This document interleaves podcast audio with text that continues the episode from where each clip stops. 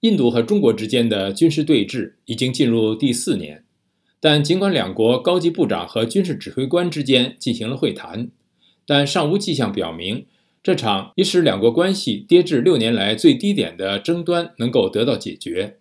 下面由陆阳分享美国之音记者帕斯里恰的报道。陆阳，好的，志远。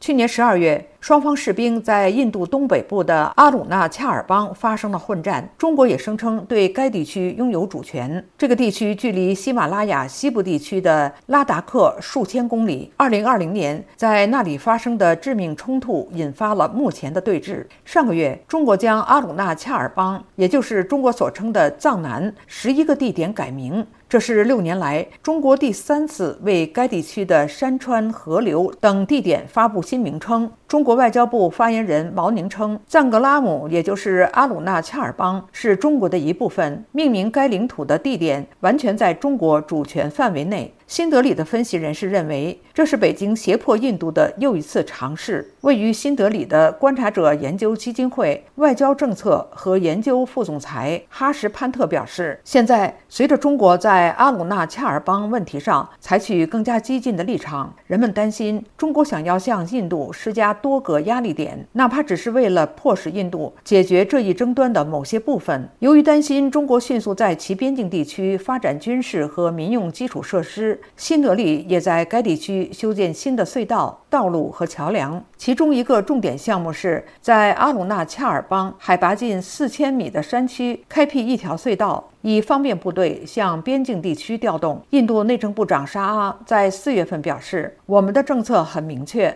我们希望各方都能享有和平，但是没有人能够侵占我们的土地。”哪怕是一英寸。分析人士说，中国比印度拥有显著的军事优势，但是长期在克里米尔与巴基斯坦军队对峙的印度军队在高原作战方面经验更丰富。一位不愿意透露姓名的退役高级军官说：“中国在高科技战争中具有的优势，印度需要走很长的路才能赶上。”喜马拉雅山地区的动荡正在促使印度与美国结成更紧密的战略联盟。下个月，印度总理莫迪将。前往华盛顿进行正式访问。印度外交部表示，此次访问将凸显两国战略伙伴关系日益增长的重要性。